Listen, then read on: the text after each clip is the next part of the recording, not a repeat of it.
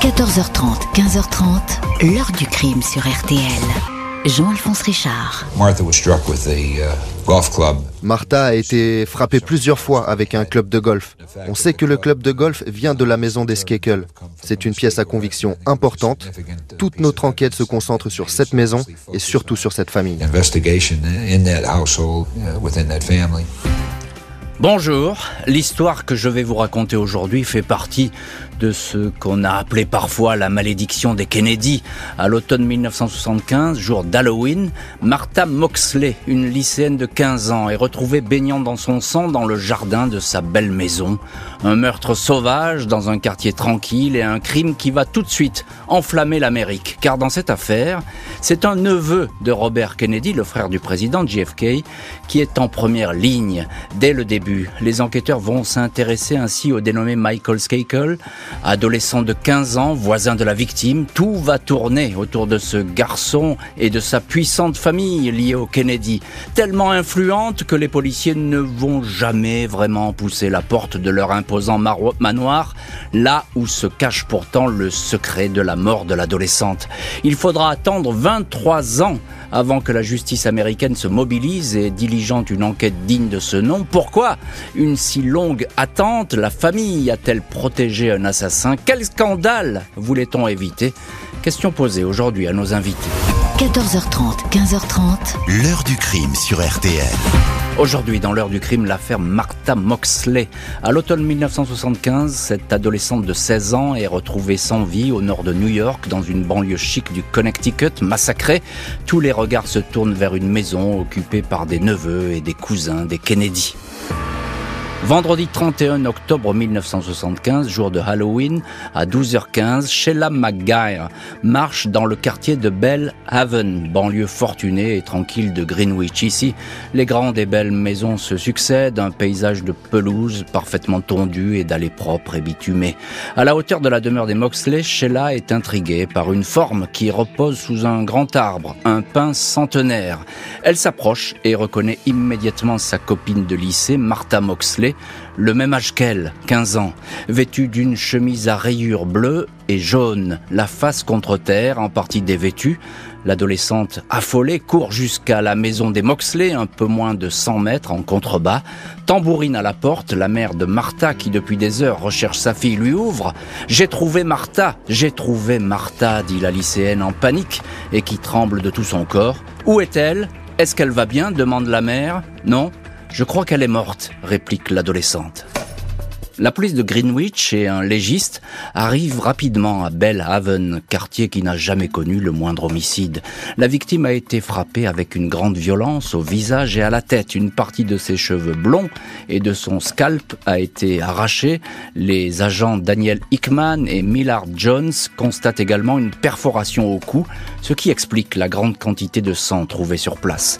Il ne faut pas aller chercher très loin l'arme du crime. C'est un club de golf qui s'est brisé en quatre morceaux. L'un de ces morceaux, à la pointe tranchante, a été planté dans le cou. Il ne manque que le manche du club qui porte certainement les empreintes du meurtrier. Il ne sera jamais retrouvé. Martha Moxley n'a pas été tuée ici. Des traces sont encore visibles sur l'herbe fraîche. Elle a été traînée par les pieds sur au moins une cinquantaine de mètres et abandonnée sous cet arbre. Le jean de la victime est abaissé jusqu'au genou, tout comme sa culotte.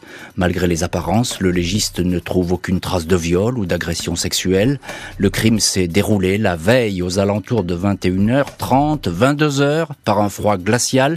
Personne n'a rien vu, rien entendu. Seuls des chiens ont aboyé. Martha Moxley était une lycéenne souriante. Des parents aisés, un père entrepreneur, un frère aîné. On lui connaît un petit ami, Jeff, mais celui-ci n'était pas à Greenwich au moment du meurtre. Les policiers apprennent que la veille, Martha était invitée à une soirée chez des voisins, la très riche famille Skakel. Rushton Skakel, veuf et héritier, vit dans une immense maison avec ses sept enfants, six garçons et une fille. Il est le frère d'Ethel Kennedy, la veuve de Robert Kennedy, et donc un cousin très proche du clan Kennedy.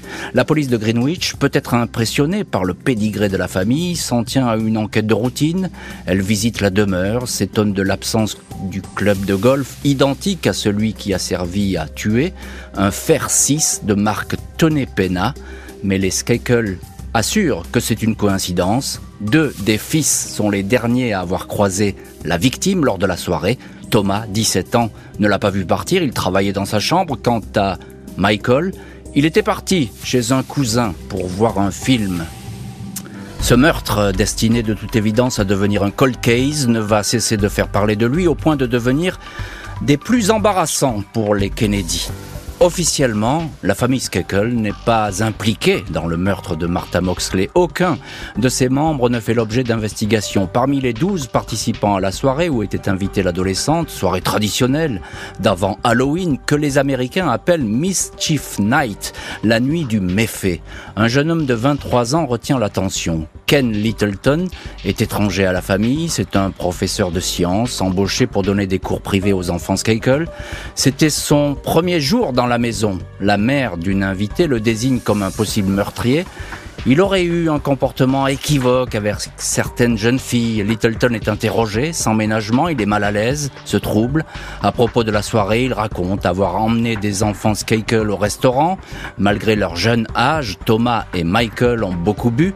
Ils étaient ivres quand ils sont arrivés à la soirée, il n'en sait pas plus. Le prof est alors considéré comme un potentiel suspect.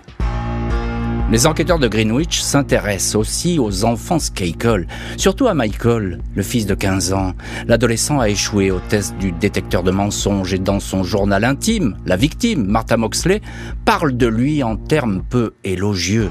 Le traite d'abruti. Michael lui a fait une scène, il lui a reproché de s'intéresser un peu trop à son frère Thomas.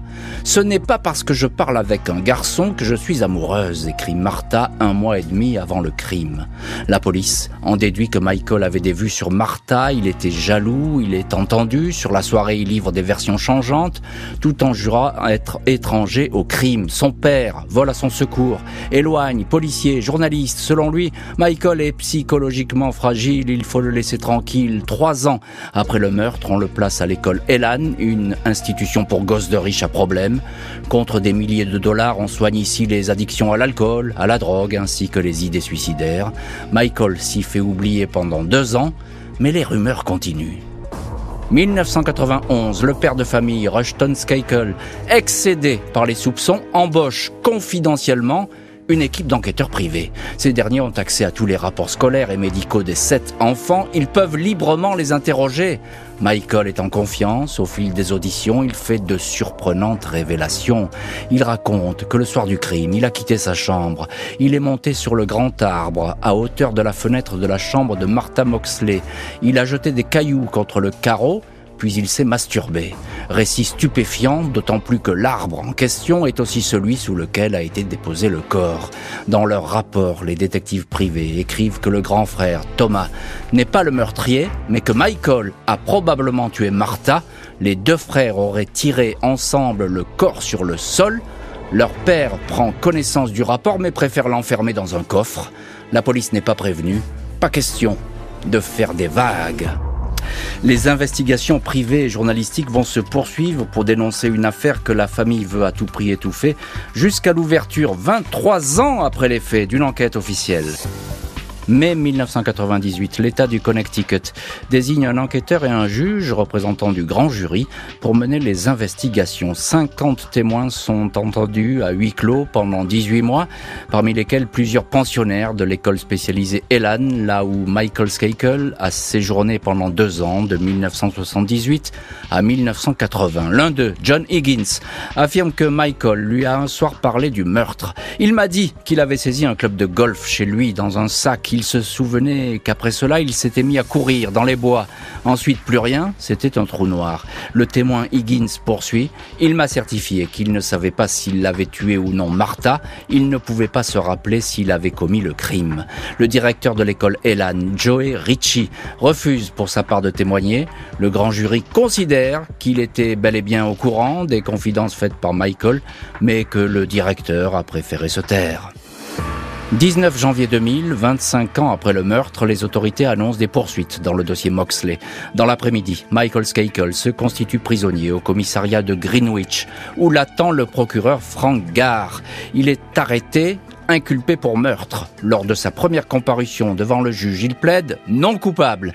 Il verse une caution 500 000 dollars pour rester en liberté dans l'attente de son procès. Par rebond, le nom de la famille Kennedy est dans toute la presse. Une nouvelle affaire Kennedy s'interroge même un journal.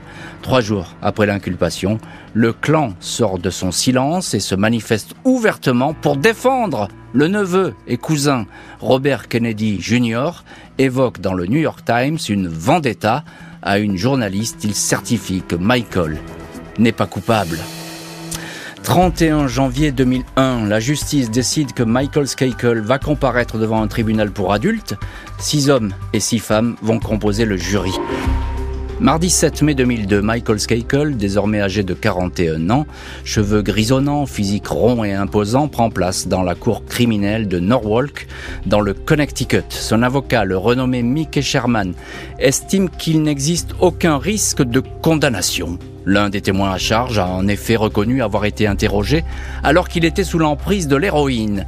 Cet ancien pensionnaire de l'école Elan, Greg Coleman, disait lui aussi avoir recueilli les confidences de Michael, lequel lui aurait dit ⁇ Je ne risque rien, je vais m'en sortir parce que je suis un Kennedy.